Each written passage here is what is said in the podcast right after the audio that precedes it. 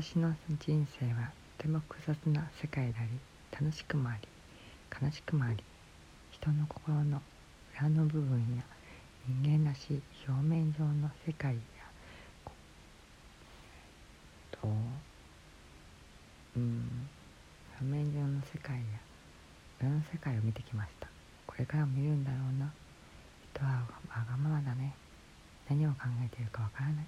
心からの付き合いができるのか。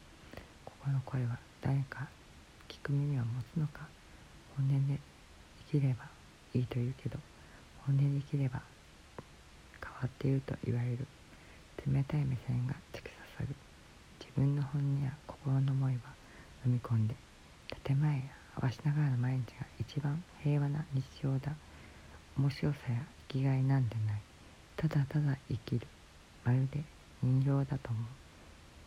マジョリティが世の中を占めるんだ。マイノリティはひっそり暮らす